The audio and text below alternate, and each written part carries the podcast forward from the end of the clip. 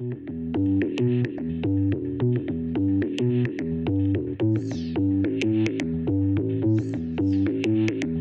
fois, on a des choses pour aller le même vite, mais nous empruntons des chemins différents. C'est comme tout autour d'une montagne.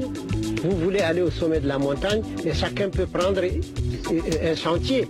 Vous, ne verrez pas le même paysage, vous ne verrez pas, euh, vous ne suivez pas la même sinuosité jusqu'au moment où vous arrivez au sommet et vous vous trouvez nez à nez pour dire que la vérité est une, mais seulement elle change de couleur, tout comme euh, la lumière solaire dans un prisme. Il y a un rayon blanc qui entre et il se réfracte en cette couleur.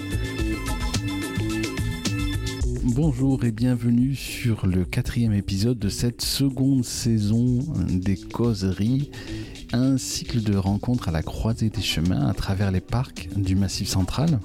Alors c'est un épisode un peu spécial, vous l'entendrez, on a, on, a tenté une nouvelle façon de, de faire, de présenter, c'est-à-dire qu'on a d'abord fait la causerie euh, dans la maison du patrimoine oral de Bourgogne à Hanau. Et ensuite, on a réalisé les, les capsules que vous allez entendre tout de suite. Alors, on a exploré, hmm, rappelez-vous l'an dernier, la thématique du paysage et euh, cette année, on a questionné les liens nous unissent, ce nous qui fait le monde et dont le monde est fait. Et, euh, si seulement on pouvait euh, embrasser d'un battement d'aile l'unité du monde, sentir comme tout est lié, vivant et interdépendant, pour reprendre les mots de l'auteur malien que j'aime beaucoup, Amadou Ampateba, peut-être que nous pourrions nous apercevoir que notre compréhension de la réalité est peut-être plus complexe que nous le pensions auparavant.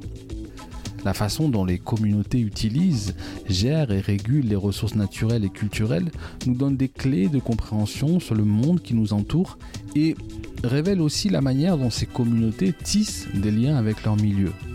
Pour la philosophe Donna Haraway, tout savoir est une perspective et non un point de vue surplombant. Aucun savoir ne parle pour lui-même, il est toujours situé et encadré. Le savoir n'est donc pas détenu seulement par une élite intellectuelle, scientifique ou politique, il est façonné par les contextes sociaux et culturels dans lesquels il est produit et implique une multiplicité de points de vue et d'expériences. Comment repenser aujourd'hui l'être et l'agir collectif au-delà des clichés? Comment composer avec toutes ces particularités pour agir ensemble et composer un monde commun? On, on en cause avec Yannick Longer, qui est co-créateur de la compagnie du Coléoptère, et Caroline Darou, qui est anthropologue et directrice de la Maison du patrimoine oral de Bourgogne, qui a accueilli donc cette euh, causerie le 31 mai dernier. Vous entendrez après les interventions de Caroline et Yannick, tour à tour, Nicolas, Louis, Laure, Cyrielle et Vincent nous raconter, poser leur regard sur cette euh, thématique du commun. Ce sera notre deuxième thé. Et dans le troisième thé, nos invités vous recommanderont quelques pistes pour aller plus loin sur euh, ce sujet de la fabrique du commun. Si c'est OK pour vous, on se retrouve juste après.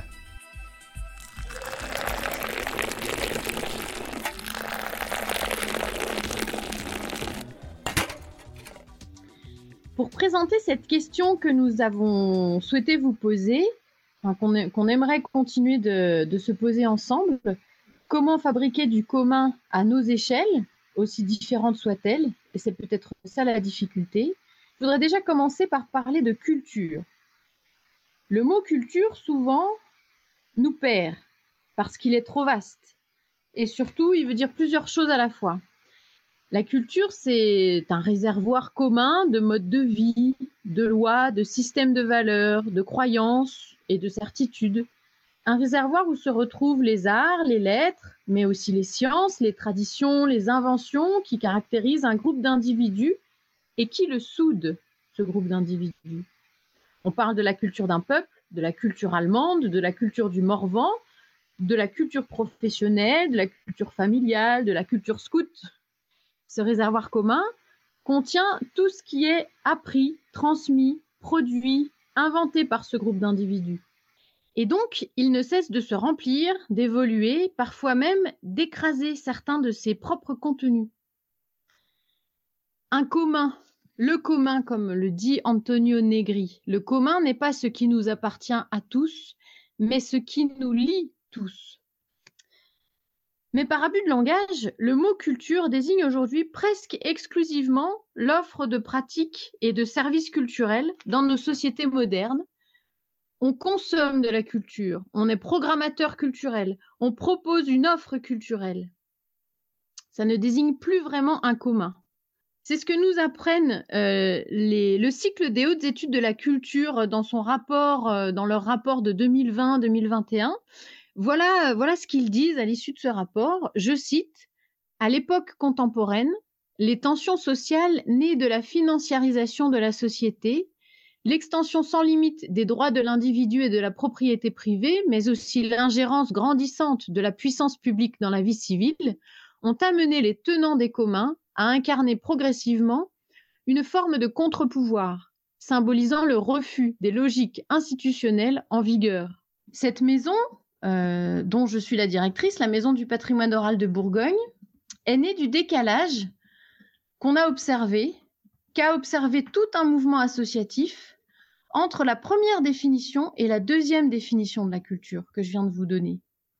Entre ce qu'il et elle identifiaient comme un réservoir commun et l'absence des contenus de ce réservoir dans l'offre des pratiques et des services culturels dont ils pouvaient euh, avoir connaissance.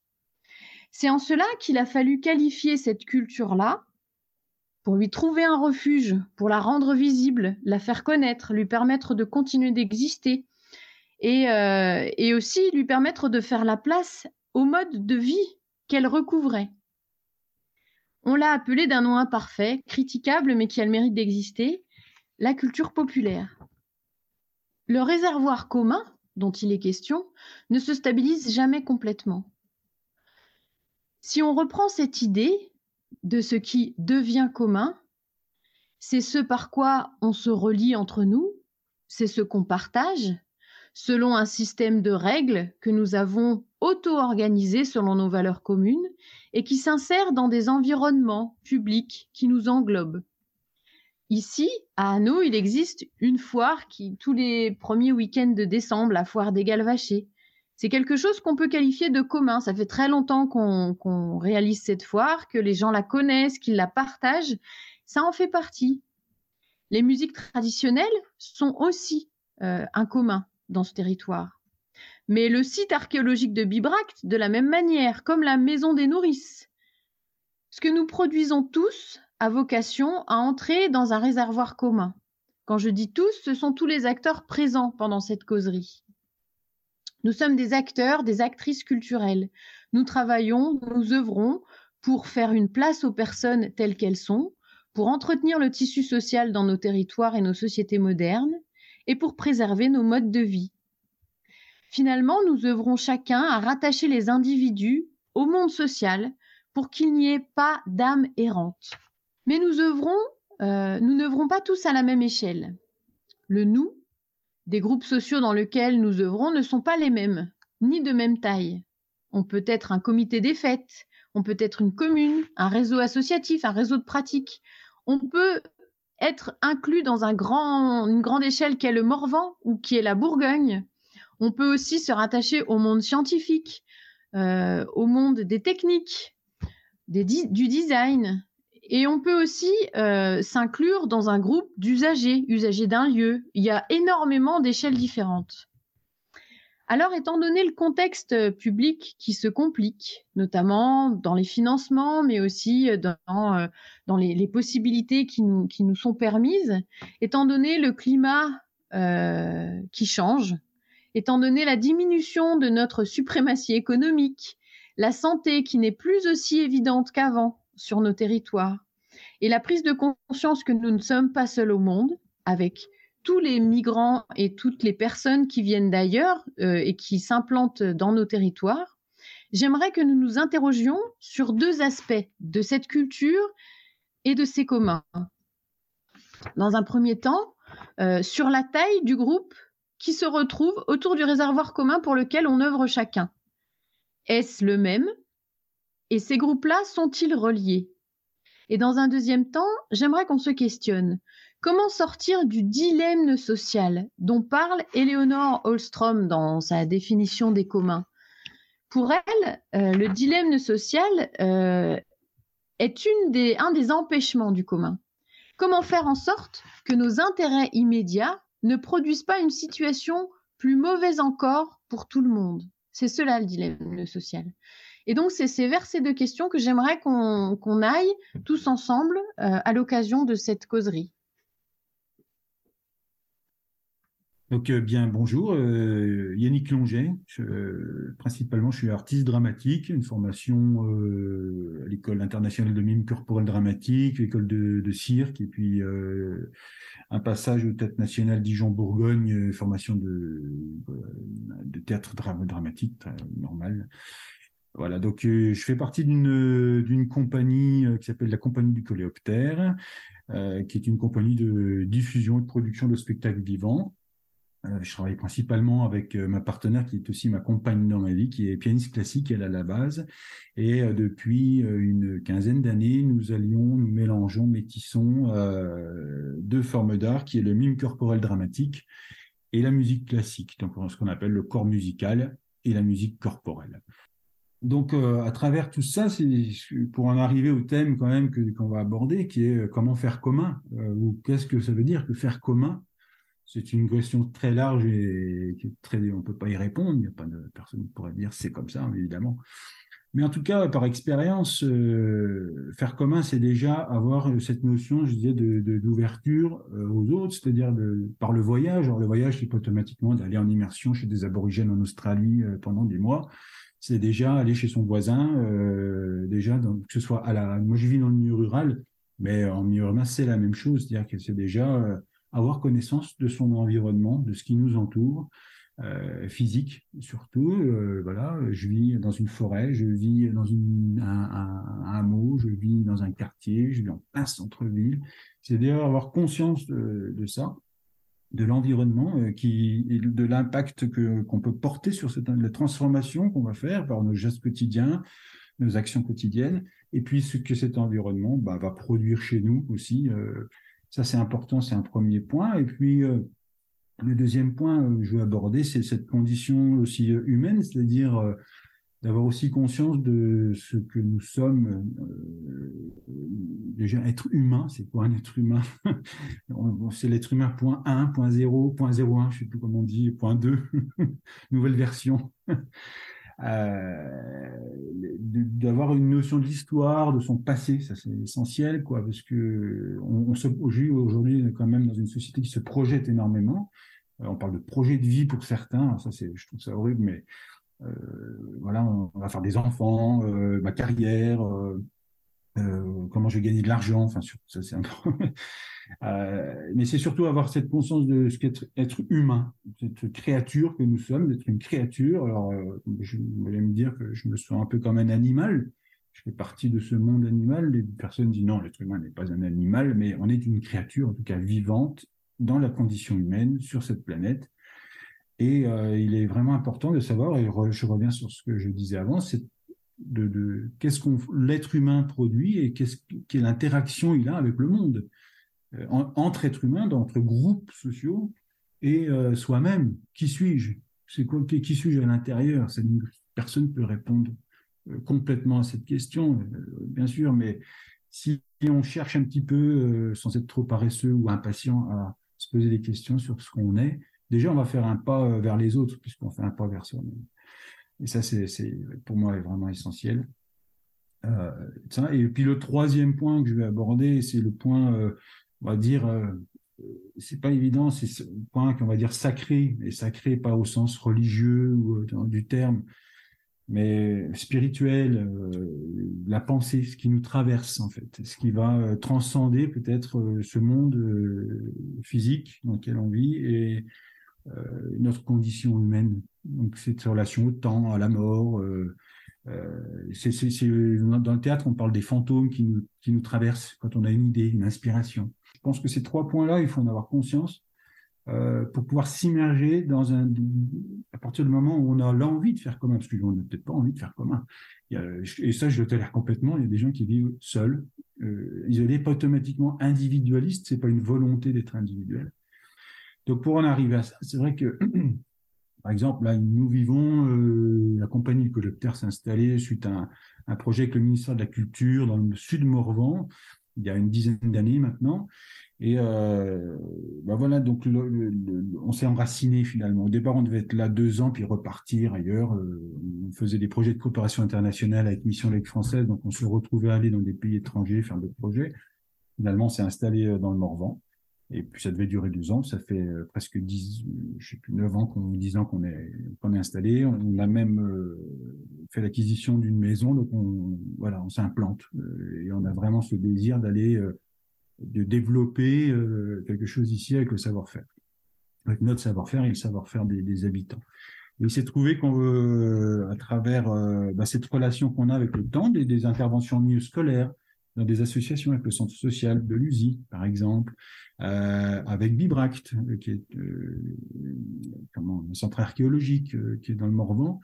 enfin voilà, des interventions avec le monde associatif, le monde éducatif et le monde culturel il s'est trouvé voilà, qu'on a créé des petits projets, des, spectacles, des, interventions, des témoignages, avec les EHPAD aussi. Euh, on s'est vraiment ouvert à toutes les infrastructures qu'il y avait dans le coin, des éleveurs, même des chasseurs. Voilà, aller à la rencontre euh, des gens au quotidien, parce que c'est un peu notre rôle d'artiste, euh, à la fois de créer des choses qui vont nous concernent que nous, hein, qui est très égoïstement, et puis en même temps d'aller se nourrir bah, du quotidien, de ce qui se passe chez les gens autour de nous.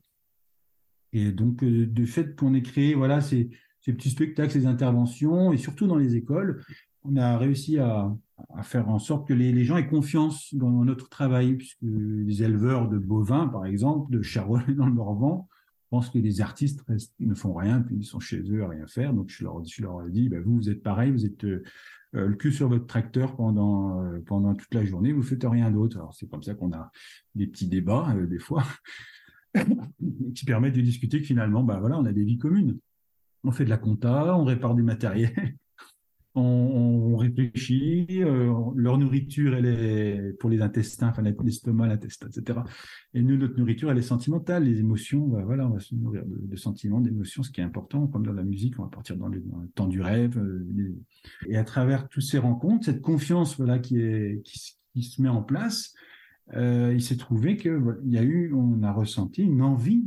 C'est plus nous qui étions en force de proposition, ce sont les habitants qui nous demandent euh, des éleveurs, ce serait bien qu'on fasse un, court métrage ou une pièce de théâtre ou un texte.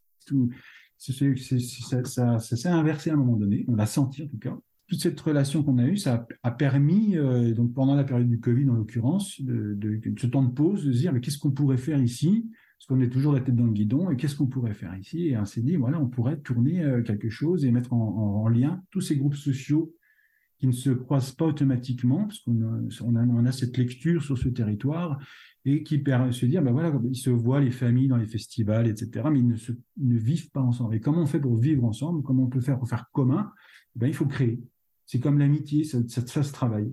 Euh, c'est pas juste aller boire un coup, faire une fête et puis se retrouver le lendemain et être content. Ça se travaille, c'est avoir un projet, une création artistique ou autre chose, euh, culinaire, architecturale, la seule chose qui peut faire qu'on fasse commun, c'est qu'à un moment donné, on se mette ensemble pour créer. Et c'est à la sortie seulement, on est en train de sortir le, film, là justement qu'on vient de tourner avec 200 personnes euh, locales, qu'on on a les larmes aux yeux. Moi, je regarde en ce moment les vidéos, je suis en train de finir. J'ai des larmes aux yeux parce que j'ai des émotions, parce que je me dis, c'est tout ça pour ça, quoi. Tout ça pour ça, pour, euh, quelque chose d'éphémère finalement qui va passer au cinéma, qui va être vu peut-être par euh, 1000 euh, personnes, peut-être plus, j'espère.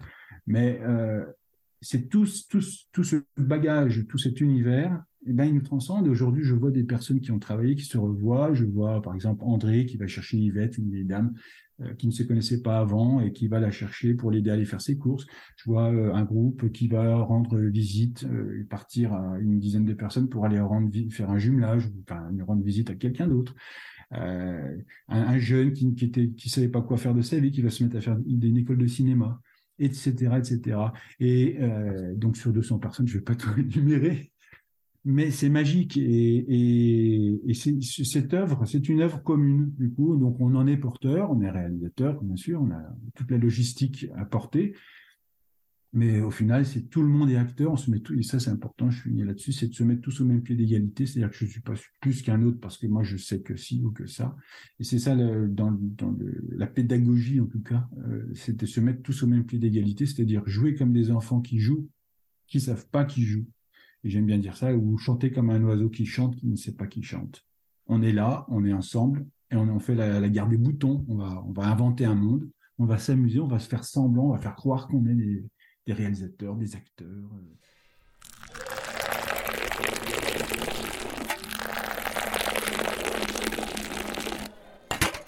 Alors moi je suis euh, Nicolas Petiot, je suis l'un des associés, donc l'un des trois associés du Cornemuse à, Arlef, et je suis également euh, secrétaire général de la Cinémathèque de Bourgogne et secrétaire général de l'association Tortuga, qui est une association loi 1901 qu'on a créée tout de suite en, arrivant à Arlef, euh, de manière à pouvoir accompagner les, projets du lieu d'une démarche associative et puis euh, d'agir sur les thématiques euh, culturelles, sociales, médicales dont cette association s'est donnée comme mission. ce, que, ce que je me reproche là au Nicolas de 2019, c'est de ne pas avoir assez analysé le terrain. Euh, il y a des villages où euh, se passe aujourd'hui une, connexion entre les anciens et les nouveaux habitants, parce que partout il y a des nouveaux et des anciens, et en fait tout l'enjeu, c'est de savoir si cette transition elle se passe bien. Et, euh, et nous, je crois qu'on n'a pas assez analysé qu'on était dans un village très très compliqué au niveau de cette transition, parce que on a on a des exemples dans des villages où ça se passe super bien et où euh, les anciens sont ravis de l'arrivée de, de nouveaux et la, le passage de témoins, parce que c'est clairement un passage de témoins qui, doit se faire pour tout ça, euh, se, passe à merveille. Tout ce que ça pose derrière, c'est euh, est-ce qu'il faut s'investir politiquement plus loin que notre espèce de degré là euh, sur la médecine, sur la culture, tout ça, euh, qui, est, qui, est, au final très bisounours. C'est-à-dire mm. c'est c'est important, oui, c'est même fondamental, mais ça ne peut marcher que euh, si d'autres gens sont, sont en train de faire le reste. Et, et, nous, on se rend compte là, clairement, qu'on a fait une erreur de, de, choix de territoire. Ça marche si il y a une volonté d'intégrer, s'il y a une volonté de, de faire que ça se passe bien entre tout le monde sur le passage de flambeau. Et, nous, en fait, on est, on, est perçu euh, par ceux dans le village qui, détiennent le pouvoir comme une menace. Une menace, alors, ils vont disparaître, ça c'est une évidence, mais comme on va tous disparaître, comme tout schéma va disparaître, mais du coup, là, ils ont enfin une raison euh, pour dire ah voilà en fait on est poussé vers la sortie ou euh, mais il y avait eu un M6 avait fait un reportage dans, le cadre de Zone Interdite sur euh, Sylvain, sur mon, associé médecin, euh, sur son implication euh, pour faire venir d'autres médecins. Donc il est suivi pendant deux mois. Ça, donne un reportage d'une trentaine de minutes sur lui où on le voit en permanence courir sur les routes du Morvan pour essayer d'emmener des, internes. Et puis on le voit faire son travail de médecin. Puis en même temps, ils, font toujours trois, quatre reportages en même temps sur, sur le, le territoire mmh. français. Puis là, ils avaient montré un un petit village dans le sud où euh, un mec développait une, épicerie solidaire et un resto, et où le, maire s'était complètement euh, opposé en fait à la présence de ce gars. Et, dans les rares interviews accepte de donner ce, maire du petit village du sud, il explique clairement que le mec est arrivé euh, comme un conquérant, que il a voulu leur apprendre la vie. En fait, nous on a été perçus comme ça. Et, on a été perçu comme ça par euh, une ou deux personnes seulement, hein, parce que vraiment, ça avait très très bien pris. Et puis on, était très conscient qu'il il fallait pas arriver en conquérant, faire très très gaffe à comment on le disait, à comment on arrivait là-dedans. Mais euh, bon, en même temps, moi, j'ai jamais eu trop de problèmes de dialogue non plus, euh, tu avec les, gens du Morvan, parce que le Morvan, c'est aussi la Nièvre. Moi, je suis Nivernais, je, je parle comme, ben, bref, je, je sais à peu près comment ça parle quand même depuis toujours et comment le, se passent les, les deals ou les dialogues euh, dans tout ça. Je me suis jamais senti étranger, moi, au contraire. Je, je, me suis jamais senti plus chez moi que là, en fait. Et, euh, il suffit de deux personnes qui, pour des sujets euh, patrimoniaux, souvent, ça va être la musique trad, ça va être euh, l'impression qu'ils ne sont pas assez mis en avant par rapport à telle ou telle action. Ça peut être un comité des fêtes, ça peut être un truc comme ça. Et en fait, tout peut être flingué par une ou deux personnes qui, d'un seul coup, vont passer leur temps non plus à créer ou à agir, mais à détruire. J'avais un mentor qui disait ça. Il, dit, il y a deux types de personnes dans la vie. Il y a ceux qui créent et ceux qui détruisent. Et il suffit que tu tombes sur un ou deux anciens bien énervés euh, sur le manque de reconnaissance qu'ils peuvent avoir sur des sujets, et ils peuvent te flinguer la totalité des choses parce que après tout devient prétexte. On est arrivé très naïf pensant que effectivement c'était juste l'État et le gouvernement ou les, politiques européennes ou régionales ou, ou, pire qui avaient un impact comme ça sur des petits territoires ruraux et, et on arrivait en se disant euh, on, on, va, apporter des mécaniques nouvelles de, projets associatifs ou de, de, de façon de fonctionner euh, qui vont permettre peut-être de dialoguer avec ces schémas-là. Et en fait, on se rend compte qu'il y en a, ils se tirent des balles dans le pied tout seuls.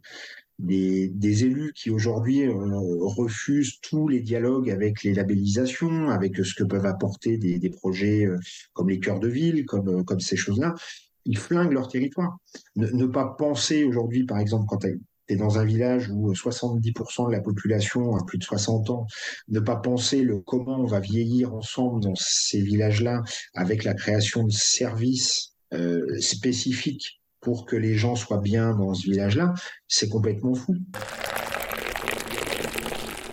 Écoutez, moi, euh, je, suis, maire d'Anneau, ça fait trois ans hein, que je suis maire. Euh, avant, j'ai fait un mandat de conseiller municipal. Je suis, comment dire, résident à Hanau euh, depuis euh, six ou sept ans maintenant. Mais une grande partie de ma famille est originaire d'Hanau depuis de nombreuses générations. il y a eu pas mal de bas de vent qui ont été sur Hanau de, depuis longtemps. Et comment dire? Alors, est-ce que je suis nouvel arrivant? Euh, Oui, par certains côtés, euh, parce que j'ai fait toute ma carrière professionnelle en dehors d'Anneau, même si je suis revenu. Euh, il n'y a pas eu une année où je suis pas venu un moment à Anneau de toute ma vie, hein, grosso modo, depuis ma naissance. Et donc, je connais un peu Anneau. Je connais pas tout. Je j'en connais beaucoup. Et puis, euh, un nouvel arrivant, qu'est-ce que c'est un nouvel arrivant? Un nouvel arrivant, euh, c'est quelqu'un qui a quitté Hanau à un moment donné, euh, ou qui n'y a jamais vécu et qui débarque. Il y a toutes sortes de, nuances de nouvel arrivant. On, on, est tous à un moment donné nouvel arrivant parce qu'on s'est absenté, parce qu'on est allé regarder euh, ce qui se passait ailleurs et qu'on revient avec des idées qu'on a pêchées à droite et à gauche. Alors, euh, comment ça s'intègre un nouvel arrivant euh, Ça dépend un peu de sa personnalité, de sa patience, de sa capacité à écouter les autres et de pas considérer qu'on arrive dans un territoire euh, culturellement euh, défavorisé et qui n'a pas sa propre existence. mais on a besoin de nouvelles arrivants sans arrêt. Euh, et puis, euh, c'est un peu dans les gènes euh, des habitants d'Anneau.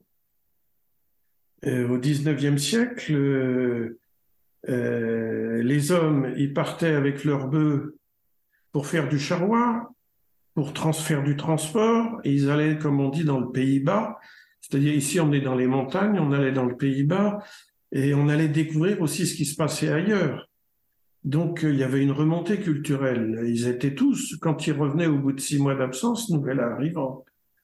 Et puis les femmes, elles, elles sont parties nourrir les petits Parisiens. Elles allaient euh, faire, euh, euh, faire une année ou deux de nourrice. Donc, elles partaient habiter à Paris, plutôt dans des familles bourgeoises qui avaient les moyens de se payer une nourrice. Et elles allaient nourrir les petits Parisiens. Donc elles aussi, quand elles revenaient, elles étaient une forme de nouvelle arrivante en rapportant euh, des habitudes, des pratiques, des choses comme ça. Donc on est tous à un moment nouvel arrivant.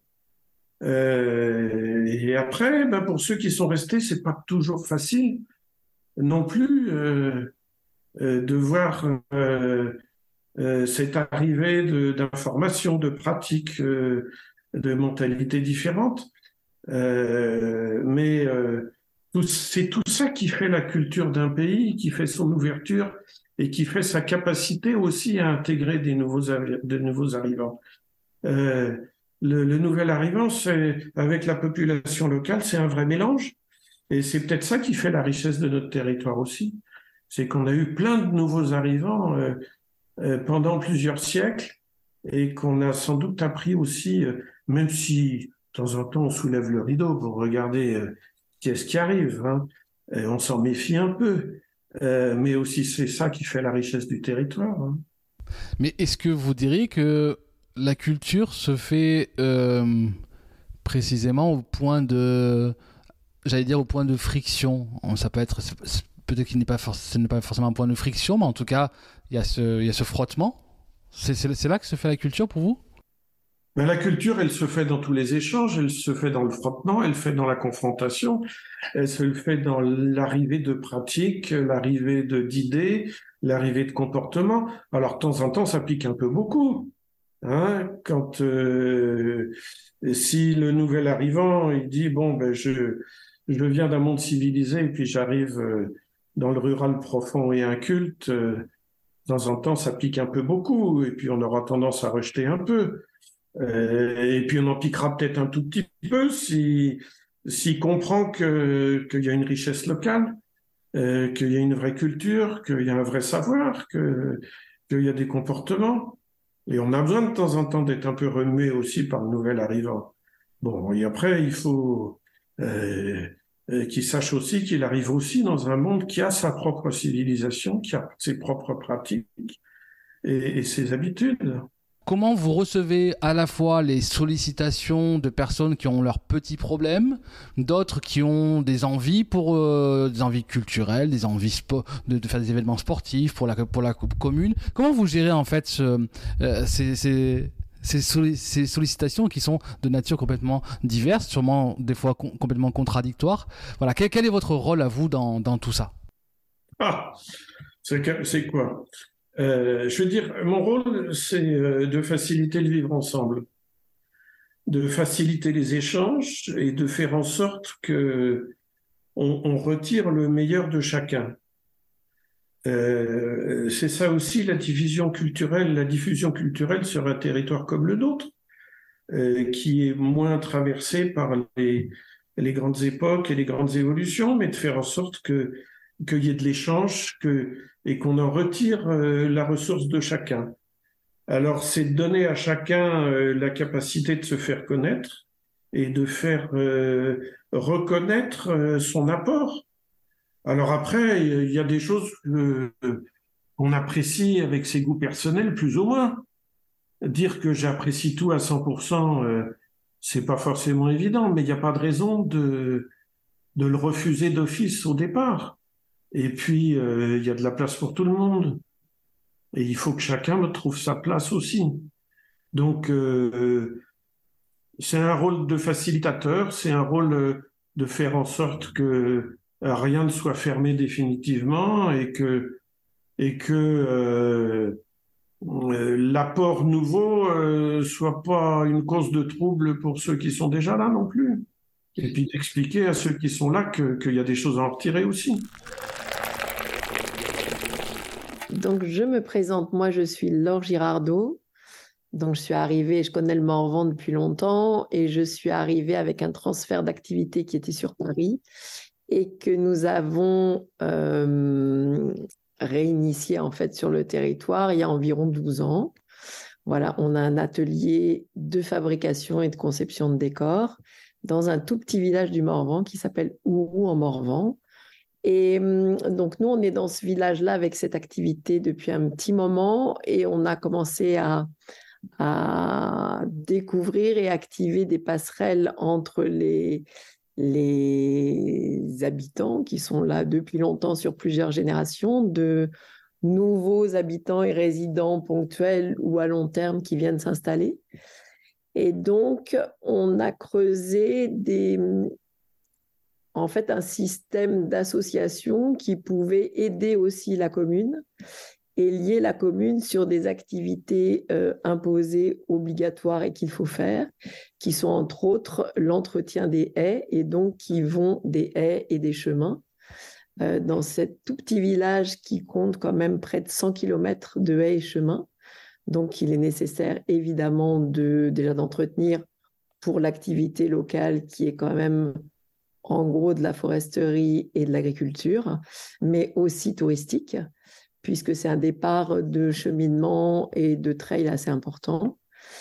Et donc, on a essayé de voir comment il était possible que tout ça se ménage ensemble et se côtoie et se rende service, plutôt que de désigner des impératifs fonctionnels qui, en fait, creusaient un peu les publics les uns des autres. Il y a eu un tout petit groupe au début qui était vraiment cette interrogation sur les haies sur vraiment le vivant et ces histoires de coupe, parce que nous, euh, moins, moins en place, et en tout cas pas sur des pratiques euh, agricoles, on se demandait par exemple pourquoi à chaque fois on avait ces tailles qui sont quand même assez, assez dures au printemps et à l'automne, et donc on n'était rentré pas dans un conflit, mais dans vraiment des savoir pourquoi ça se faisait. Alors évidemment, le résultat bocager fonctionne, etc., mais on trouvait ça assez intrusif euh, sur le paysage et sur le vivant. Et donc, on est rentré très, très vite dans des, euh, dans des interrogations un peu vives avec les agriculteurs qui nous disaient, mais oui, mais nous, on n'a pas, d'abord, on a toujours fait comme ça parce que c'est euh, traditionnellement, c'est quelque chose qui s'entend beaucoup en ruralité, mais j'imagine pas qu'en ruralité. C'est-à-dire qu'il y a ces choses qui se passent de, pratique en pratique et de famille en famille, et parfois il y a des moments où ça va plus être audible, c'est-à-dire on va plus pouvoir juste se dire ça s'est toujours fait comme ça, donc on va continuer.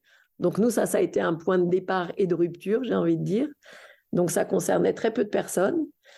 Et à notre grande surprise, et alors là, c'était génial, et à notre grande euh, étonnement et joie, à la première réunion, quand on a dit, voilà, on va parler de ça, on va s'interroger les uns sur les autres, vous allez nous expliquer pourquoi ça se passe comme ça, on va vous dire, nous, pourquoi ça nous interroge un peu profondément et que peut-être on se dit euh, qu'évidemment c'est à continuer, mais que c'est peut-être adaptable et comment on peut le faire.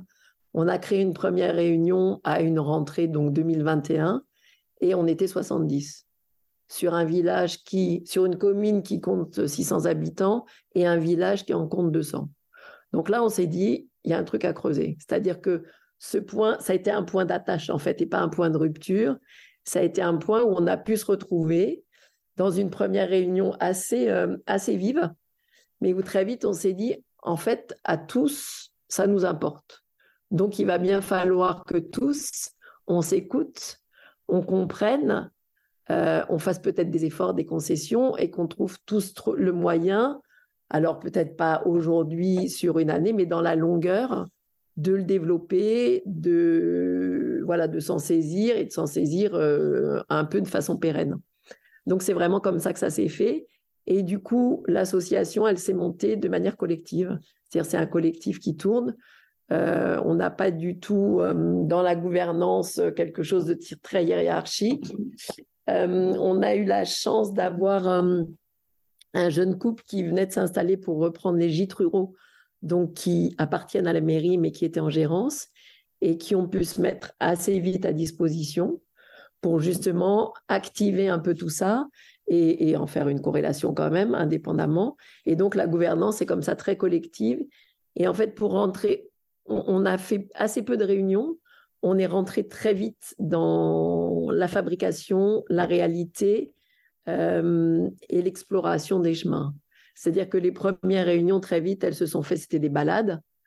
On avait déjà euh, au sein des agriculteurs, qui pour une bonne part étaient à la retraite, quelques référents qui organisaient ce travail sur l'entretien des haies et des chemins, qui faisaient ça depuis très longtemps. Alors, ça a été plusieurs personnes hein, qui se sont passées la main.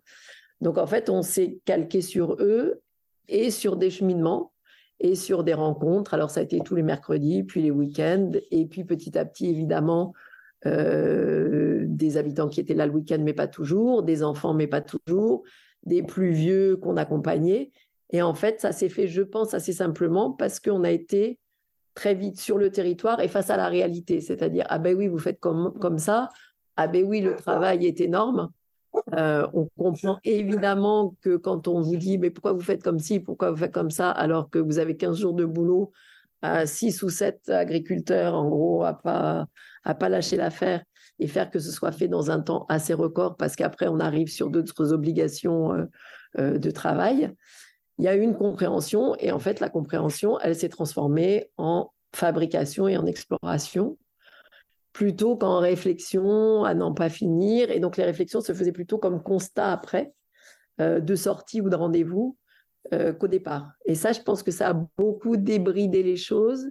Ça a évité de rentrer dans des, dans des atermoiements, des responsabilisations, des choses comme ça.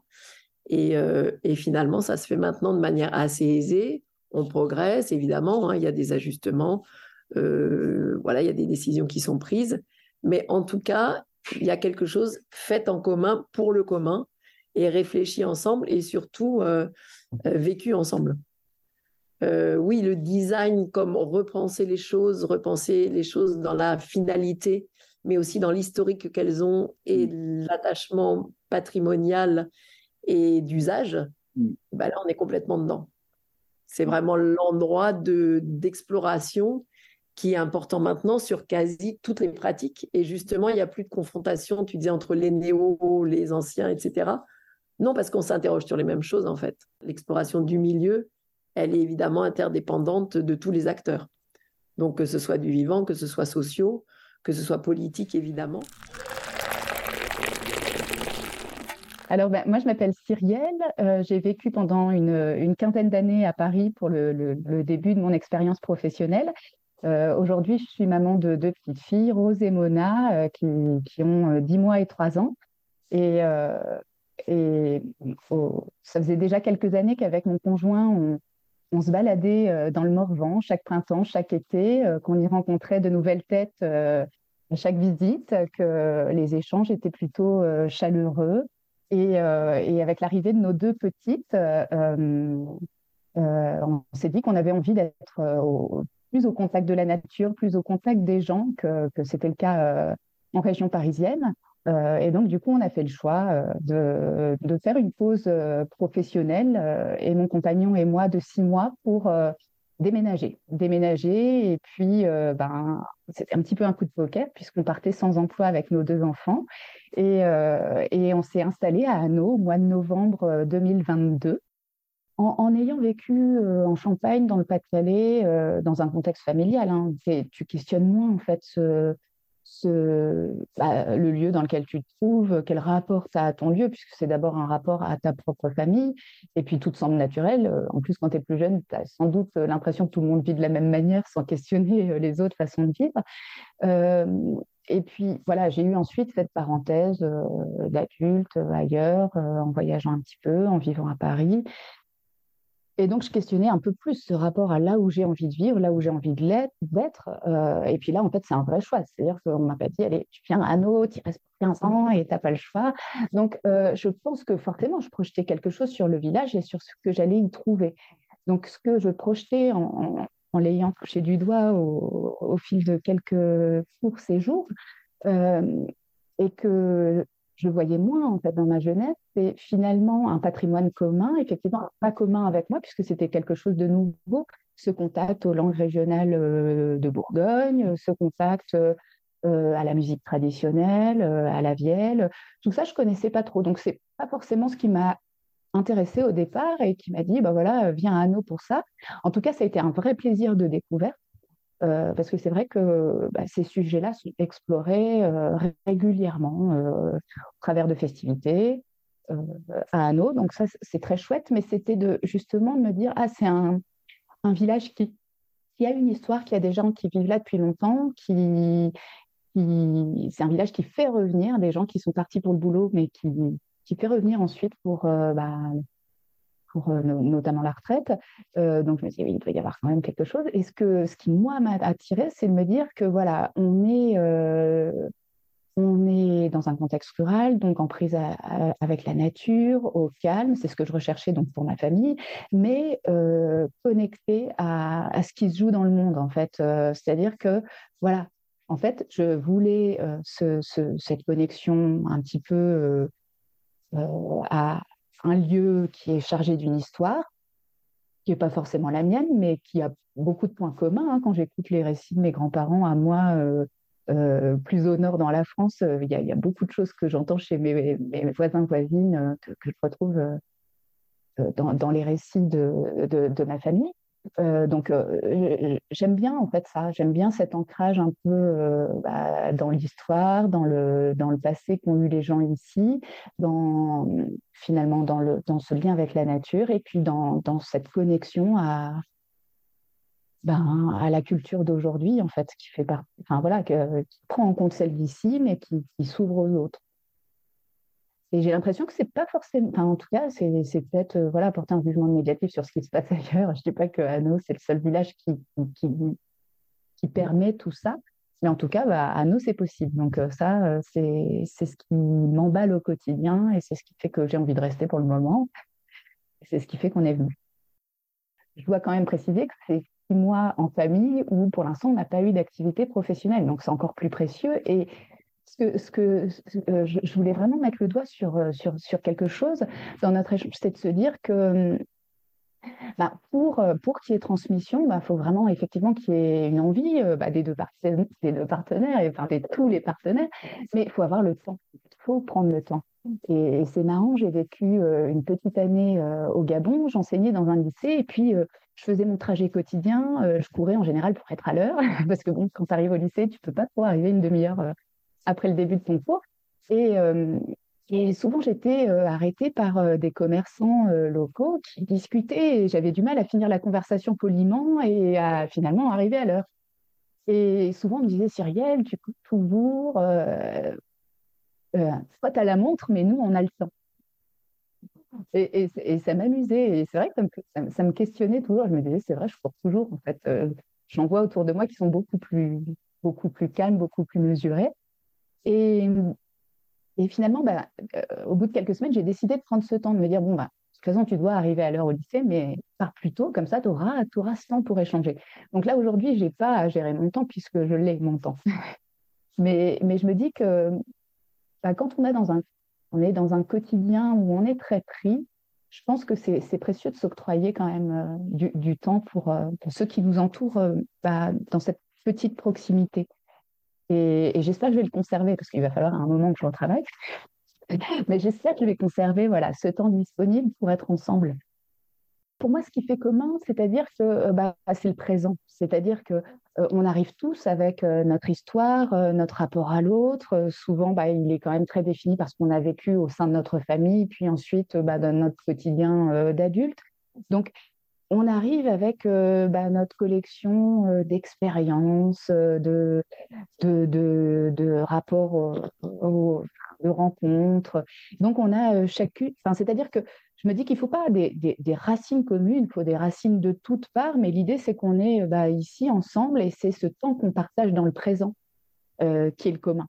C'est-à-dire que, euh, souvent quand on dit ce qui fait commun, c'est euh, le, passé commun, l'héritage commun, la racine commune, et je me dis, bah, c'est peut-être plus le présent. C'est-à-dire que l'idée, c'est comment tout s'entremêle, tout, ce qui a fait qu'on est bah, là aujourd'hui, et eh ben, en fait, peut peut bah, être l'occasion de, partager. Donc, euh, bah, moi, je vais être éclairée, euh, je vais être peut-être influencée, je vais euh, peut-être être bouleversée ou interrogée parce que me propose ou m'offre les gens dans l'instant. Et puis peut-être que quand bah, je témoigne de, ce que j'ai vécu, de ce que je connais, de ce que je souhaite, de ce qui m'énerve, bah, peut-être que aussi je vais provoquer quelque chose chez l'autre. Donc c'est ben, comment, pour moi le commun, c'est ça, c'est aujourd'hui. Bonjour, Vincent Guichard, archéologue, euh, qui a œuvré pendant de, longues années euh, en Auvergne, autour de, Clermont-Ferrand, de, Gergovie, de, Coran, euh, au lieu de euh, de, l'âge du fer et des, Gaulois et qui a migré depuis le milieu des années 1990, c'est-à-dire c'était pas hier, hein, dans le Morvan, donc euh, en Bourgogne, chez un autre peuple gaulois. On quitte les Arvernes pour aller chez les Éduins. Et depuis maintenant fort longtemps, je, dirige l'établissement public qui gère le, site archéologique de, de Bibracte et tout ce qui s'y passe en termes d'animation de, programmes de recherche, d'activités culturelles et de plus en plus, euh, au cours de la décennie écoulée, euh, de démarches territoriales hein, autour du site patrimonial du, Mont Beuvray, donc à des échelles très, euh, peut-être très réduites des communes les plus proches hein, de, du site, mais également à des, à des échelles emboîtées qui peuvent pourquoi pas aller jusqu'au massif central.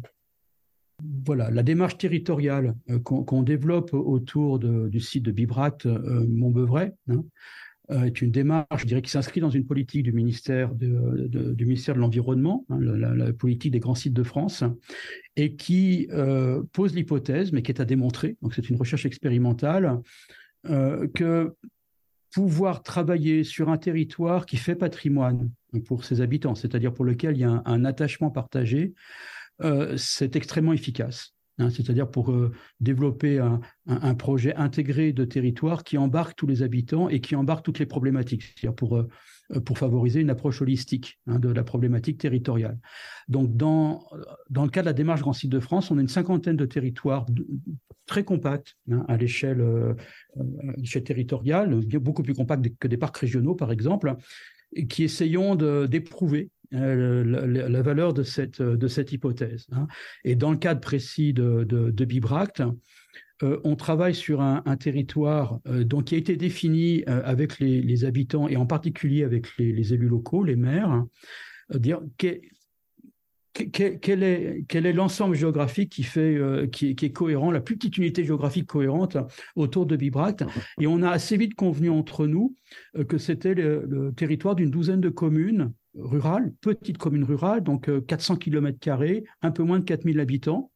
Et voilà, c'est un, territoire ressenti comme géographiquement cohérent, avec un attachement partagé euh, évident euh, de, des habitants et de leurs élus. Et on s'aperçoit que cet attachement partagé euh, facilite énormément hein, le, dialogue, parce que c'est un territoire vécu, donc tout le monde se connaît déjà, c'est très simple. Euh, les problématiques du territoire, on les identifierait beaucoup plus facilement parce que on les problématiques sont homogènes à l'échelle de, ce territoire. Beaucoup de questions qui sont. Ce qui porte l'attachement patrimonial, c'est pour beaucoup de paysages. Hein, ça, c'est extrêmement, important. Je dirais ce que l'on voit de sa fenêtre le matin. Euh, et le, Morvan en particulier, qui est une, île, une, montagne, euh, une, île montagneuse dans un océan de terrains sédimentaires euh, qui sont le, bassin de la Saône, le bassin parisien ou le bassin de la Loire, et on se vit vraiment comme des insulaires. Hein, et on voit il y a un attachement fort. Donc ça, ça marche assez bien. Et donc bon, on, a l'espoir que cette que, cette échelle de travail fonctionne, donc à l'échelle de tout petit territoire. Et la difficulté pour nous, c'est de passer à l'échelle, hein, c'est-à-dire euh, pour faire un projet de territoire à l'échelle nationale, par exemple, il ne suffit pas de faire des micro-projets de territoire comme le nôtre, il faut avoir différentes échelles emboîtées. Et je trouve que c'est intéressant de se poser la question de savoir si le Massif central ne pourrait pas être euh, un territoire qui serait pertinent euh, à grande échelle. parce que quand on regarde la géographie, il y a évidemment cet effet insulaire, hein, avec cette montagne bien, délimité sur le territoire national, donc ce, point avec le pouce euh, dressé hein, qu'on voit sur toutes les cartes de géographie physique, hein, c'est très fort. Euh, mais est-ce que c'est bien le cas? Aujourd'hui, euh, il n'y a pas un attachement au Massif central. Le Massif central, c'est une définition de, géographe, de géographie physique. Et donc, le pari euh, que fait l'équipe euh, de Clermont-Ferrand 2028 et, le maire de Clermont-Ferrand, je ne sais pas s'ils l'ont explicité, mais c'est comme ça que moi je le formule, c'est de, au travers de cette démarche territoriale sur les années qui viennent, c'est de, de, créer un attachement partagé à l'échelle de ce vaste territoire géographique euh, qui est le Massif central et qui permettrait d'aborder les problématiques communes, qui sont des problématiques beaucoup de ruralité, à cette échelle-là de façon beaucoup plus intéressante que si on faisait uniquement à l'échelle de, l'Auvergne. Voilà, moi je me sens bien plus chez moi dans le, dans, le Cantal, dans l'Aveyron, dans le Limousin, euh, que, ailleurs, plus, plus vers le nord, par exemple. Et je, je suis prêt à parier que c'est le cas d'une très bonne grande partie de la population qui vit dans le, dans le massif. Dans les, communs euh, patrimoniaux, il y en a un qui est particulièrement important, notamment en termes de gestion des territoires euh, qui nous concerne, hein, c'est la question d'attachement au territoire. Hein. Donc, en quoi le territoire peut devenir un commun il, y a, des cas où ça marche euh, extrêmement bien. Il y a des sites emblématiques, le, Mont Saint-Michel, le, Puy de Dôme en tant que tel, c'est véritablement un commun parce qu'il y a beaucoup de gens qui sont attachés. Mais est-ce qu'un vaste territoire comme le Massif central peut devenir un commun mais ça se cultive. Hein, c'est un commun, ça se, ça se faut, faut, le travailler parce que c'est c'est une prise de conscience à mettre en place. C'est euh, des règles du jeu à mettre en place qui font qu'on est attaché à, cette, à cette entité euh, et, on se crée des règles pour le, gérer euh, convenablement. Donc ça ça ne se fera pas du jour au lendemain, mais moi, l'hypothèse me paraît, me paraît intéressante. Qu'est-ce qu'on entend par, par patrimoine? C'est vrai qu'il y a le, le, mot est très très ambigu parce qu'il a une histoire, une histoire qui est, qui est longue. Euh, euh, du, point de vue du droit, euh, donc le, le, mot patrimoine renvoie à la propriété et, à la propriété privée qui a été consacrée par le Code civil en France depuis, depuis deux siècles, et donc par la Révolution française, hein, paradoxalement. Hein. alors que ce le patrimoine, patrimoine culturel, patrimoine naturel, euh, c'est véritablement ce que l'on devrait appeler des communs.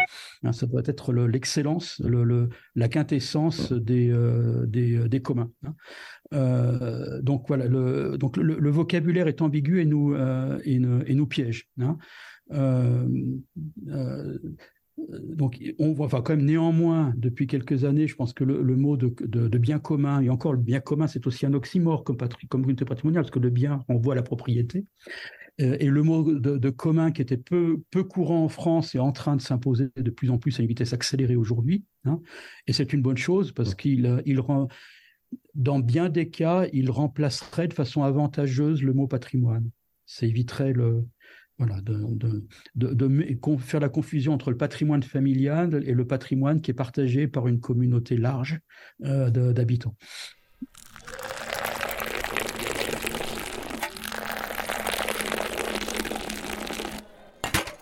Aujourd'hui, euh, le sujet des communs, c'est un sujet qui est très à la mode, qui a été beaucoup, beaucoup euh, euh, travaillé. Il y a eu des productions dans le champ scientifique, il y a eu des productions dans le champ civil aussi de la société civile avec énormément de travaux, euh, notamment à Notre-Dame-des-Landes et dans, dans, tous les mouvements euh, aussi des soulèvements de la terre, etc. Je pense que déjà la base, c'est important de revenir à, on, on, va dire un petit peu l'ouvrage fondateur de Elinor Ostrom. Pour moi, la gouvernance des biens communs, pour une nouvelle approche des ressources naturelles. Ça, c'est c'est un, ouvrage euh, qui date, enfin qui, commence à être un petit peu ancien, mais c'est vraiment un ouvrage de base. En fait, je pense que tout ce qui est euh, tout ce qui est produit après s'appuie sur ce travail d'Elinor Ostrom. Donc, euh, ça me semble important de pouvoir accéder à cette ressource-là. Et puis après, il y a, y, a, un bouquin qui m'a beaucoup inspiré, mais qui est beaucoup plus politique pour le coup c'est euh, c'est euh, Murray Bookchin?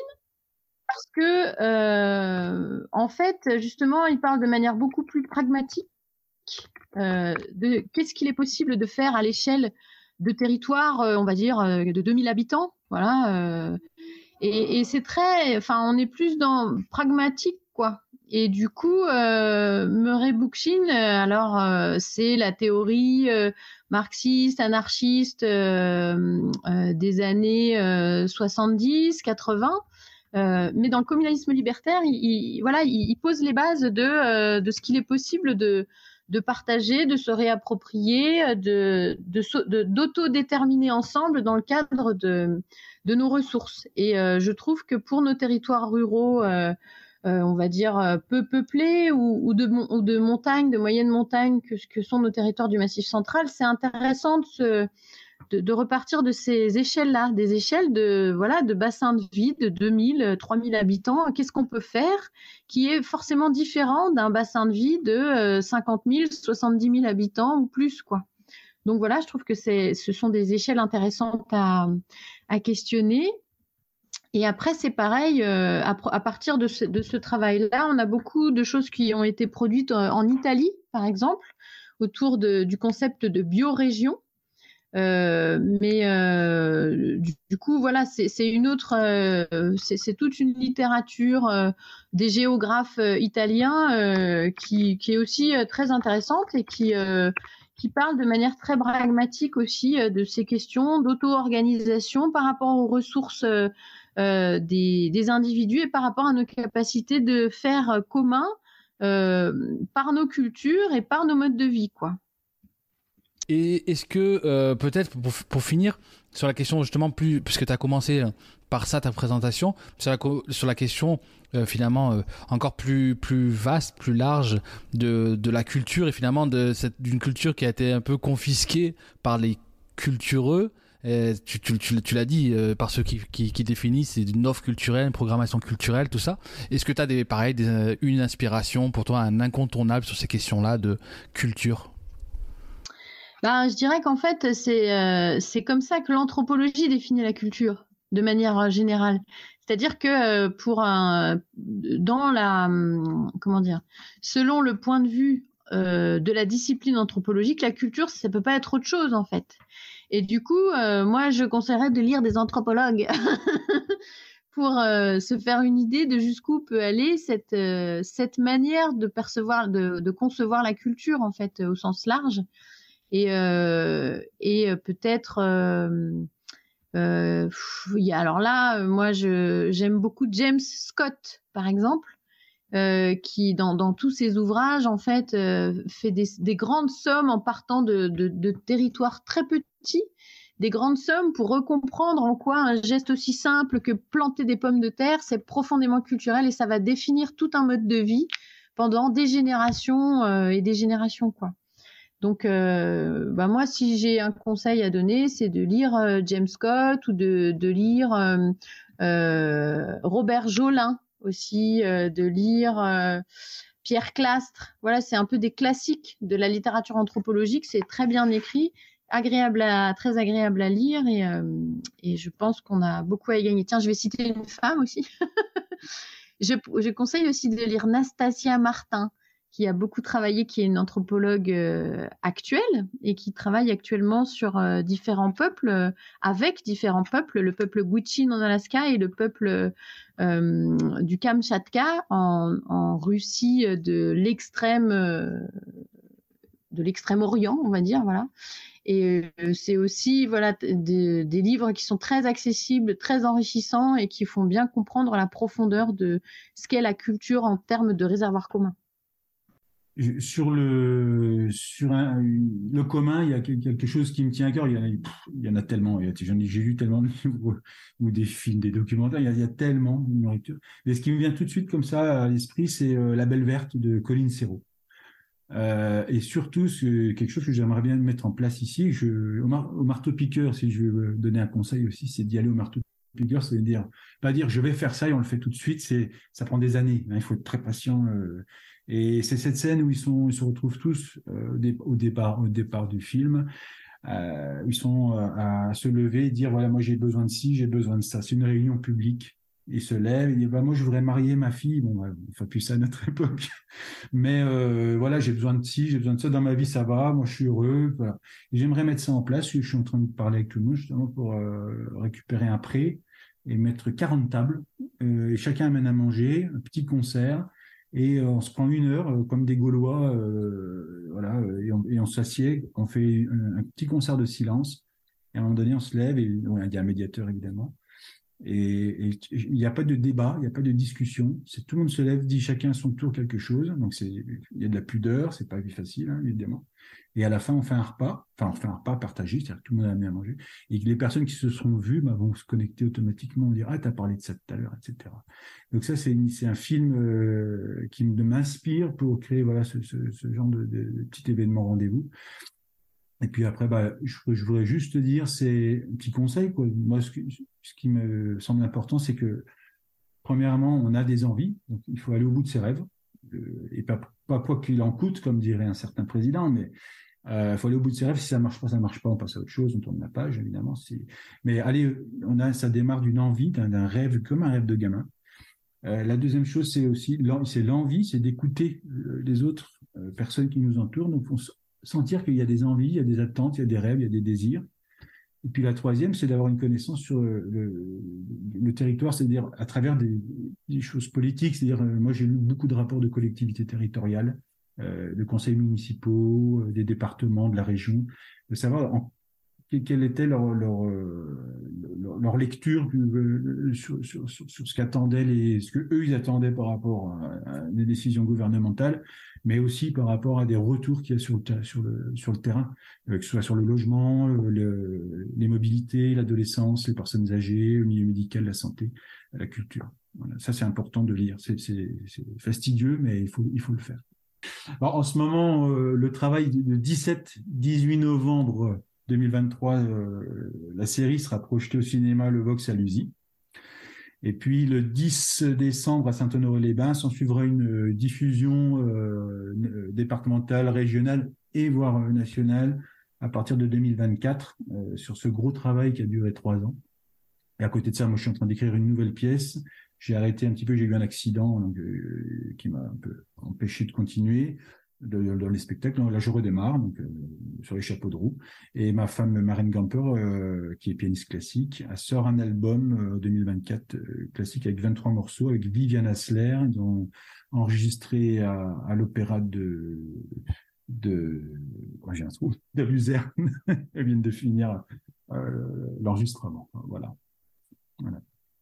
Beaucoup, beaucoup de mon expérience euh, vient de ma pratique du scoutisme euh, de manière importante, de la rencontre, de l'échange, de, la vie en groupe.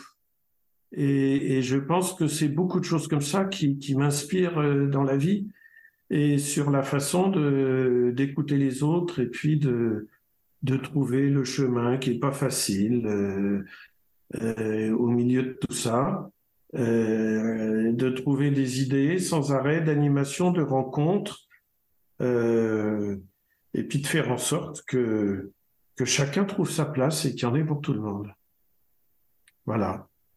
Ah ben moi, moi les rencontres euh, récentes qui me bouleversent quand même, c'est justement de voir qu'enfin, il y a une rencontre possible, en fait et nous d'accueillir, parce qu'on accueille de jeunes designers, chercheurs, euh, voilà, divers et multiples, qui ont quand même tendance à venir de la ville, qui veulent observer les territoires, la ruralité, la campagne, le paysage et le vivant. C'est-à-dire que d'un seul coup, quand on les met en situation réelle, les choses s'opèrent. Donc moi, c'est un peu ma grande révélation. Cette année, euh, on a accueilli, nous, à Ourou, un séminaire de sacre PSL, donc qui est porté par l'ENS, donc l'École nationale supérieure de Paris, et qui regroupe des doctorants des grandes écoles d'art euh, françaises, en l'occurrence, et au cours de laquelle on a demandé à Caroline d'intervenir, entre autres. Donc, on avait 35 doctorants, et d'un seul coup, de les mettre à Ourou en situation comme ça, d'être complètement parachutés et de n'avoir plus de repères, ça a créé énormément de surprises, énormément d'interrogations et de curiosité. Et ils sont revenus vers nous et ils reviennent encore vers nous avec des projets qui ont considérablement mûri. C'est-à-dire qu'ils sont arrivés euh, euh, un peu la fleur au fusil, y compris les intervenants et les organisateurs. Non, non, nous, on va se, débrouiller, on pourra loger sur place, on ira manger au café du coin. mais pas du tout. En fait, à Ouroud, vous ne pourrez pas vous loger, vous ne pourrez pas manger on n'arrive pas à 35 dans des villages d'ultra-ruralité sans avoir prévu, euh, sans prévenir. En fait, c'est pas possible. Ah, tu vois, maintenant, c'est plus possible. Donc, leur a dit, on va pas faire du tout comme ça. Nous, on va vous accueillir, on va vous faire rencontrer des gens du territoire. Et surtout, on va, ça a été un grand débat et une grande friction, on va vous nourrir du territoire à tout point de vue, intellectuellement, mais aussi euh, réellement nourrir de l'alimentation. Et donc, ces trucs où on allait biaiser les budgets, manger un sandwich Erta et tout, je dis pas du tout. En fait, on va avoir des producteurs qui vont nous amener des ingrédients qu'on va cuisiner, qu'on va faire ensemble. Parce que nous, l'exploration du design, euh, tel qu'on l'entend pour du design d'objets ou social, qui est l'expérimentation et l'expérience d'un territoire, au départ, c'est le plus simple, c'est l'expérience culinaire. On sait très bien quand on va dans un pays, dans un territoire, la première chose qu'on fait, c'est d'aller au marché, de trouver des produits, de les partager. Donc en fait, c'est ça le process. Le process immédiat, évident, c'est le partage et c'est l'alimentation. Donc on va se servir de ça qu'on connaît tous dans tous les pays, de partout. Et puis nous, on va l'extraire et on va se dire, ça va être ça notre orientation de recherche, un peu anthropologique et sociale. Et donc ça, ça a été, ouais, ça a été une grande rencontre. Et là, on continue avec eux. On est en train de se lier avec Artec, qui est un même système, un petit peu de doctorant et de thèse, pour justement, au niveau des recherches supérieures, bah, que ça arrête d'être euh, là-haut un peu hors sol et que ça vienne, ça s'installe en fait dans les territoires, ça les expérimente un peu sur le long terme et d'un seul coup, ça, ça déclenche plein de choses. Alors, les chemins d'Ourou ont un site qui s'appelle lescheminsdourou.com, O-U-R-O-U-X en Morvan. Et nous, notre association s'appelle rhizomeassociation.org, voilà, qui se trouve à Ourou aussi. Alors, j'ai vu euh, un reportage juste hier qui est tout récent sur Autun et son histoire. Et euh, donc, Autun, ancienne cité romaine. Euh, et il y a eu un focus vraiment, je ne soupçonnais pas ça, sur le réseau de canalisation en sous-sol d'Autun et comment euh, finalement, euh, à l'échelle individuelle, tout le monde euh, avait, je pense, une, sorte de trou dans sa maison pour ben, que soient collectés les, déchets liquides, les eaux usées de, chaque habitat. Et je soupçonnais pas qu'il y avait cette vie souterraine à Autun. Alors on s'imagine toujours, hein, de toute façon, c'est un lieu de fouille archéologique régulier vu la, richesse historique de cette ville. Et ben, ce serait peut-être voilà euh, euh, voilà, euh, peut-être aller visiter Autun et, ses sous-sols si un jour c'est permis, ou regarder ce documentaire. Et parce qu'en fait, ça me fait penser à cette idée de racine, d'entremêlement, voilà, qu'on ne voit pas, c'est pas visible. Tant qu'on ne met pas de mots dessus, on sait pas que ça existe. Et voilà. Donc il y a ce, cette piste image. Je crois que c'est sur RMC Découverte. et puis ensuite, il y a un nouveau lieu culturel qui fusionne deux anciens lieux de Château-Chinon. Donc, c'est côté Nièvre de l'autre côté. Donc, euh, là, nous, on est dans le Morvan. Euh, euh, en Saône-et-Loire, mais Château-Chinon se trouve quasiment à équidistance entre Autun et Château-Chinon. non, Anneau se trouve entre les deux. Et Château-Chinon donc va va ouvrir un lieu culturel qui s'appelle la Cité des Présents. Mmh. donc qui, qui, qui fusionne deux collections, une collection euh, de cadeaux diplomatiques euh, sous les mandats de François Mitterrand et euh, une collection de costumes du 18e jusqu'à aujourd'hui. Et, donc, je pense que ce sera l'occasion d'une programmation culturelle bah, qui questionne un peu comment on vit dans ce territoire et puis comment voilà, on, on, œuvre pour une, une, vie citoyenne un peu. Voilà, j'ai été extrêmement marqué euh, par les travaux les plus récents de Bruno Latour. Hein. Euh, donc, euh, qu'on a eu la chance même d'accueillir ici et qui j'ai pu la chance de, discuter. Mais le, Bruno Latour, écologiste, donne une, un, éclairage sur le, fonctionnement du monde et sur justement sur la nécessité de cultiver les attachements. Quand il dit atterrir hein, dans un de ses derniers essais, en fait, non, c'est euh, atterrissons là, dans, le lieu auquel nous, sommes attachés, euh, pour essayer de le préserver au, maximum. Donc c'est très opératoire, c'est euh, très très simple. et c'est pas un hasard, énormément de monde, de, gens et d'intellectuels aussi se, réfèrent aux derniers, aux derniers travaux de, de la tour parce que c'est vraiment un mode d'emploi qui, me semble-t-il, est le seul possible euh, pour la gestion de, nos, territoires et, de la planète de façon plus générale face aux gigantesques euh, défis du, moment. Et, donc, et ça peut se décliner de façon très très concrète. C'est ça qui est très, euh, très, très, gratifiant dans la, dans la pensée de la tour. Merci d'avoir écouté jusqu'au bout cet épisode. Si vous avez apprécié ce moment, n'hésitez pas à partager le podcast, à le commenter, laisser une note sur Apple Podcast, 5 étoiles de préférence, et à écouter les 5 autres épisodes. Et puis, vous l'avez compris, ces causeries participent au développement des idées et à la constitution du dossier de candidature pour que Clermont-Ferrand Massif Central devienne capitale européenne de la culture en 2028. Nous sommes dans la dernière ligne droite, parmi les quatre dernières villes présélectionnées, alors on compte sur votre soutien et vos bonnes ondes. Merci et à très bientôt j'espère.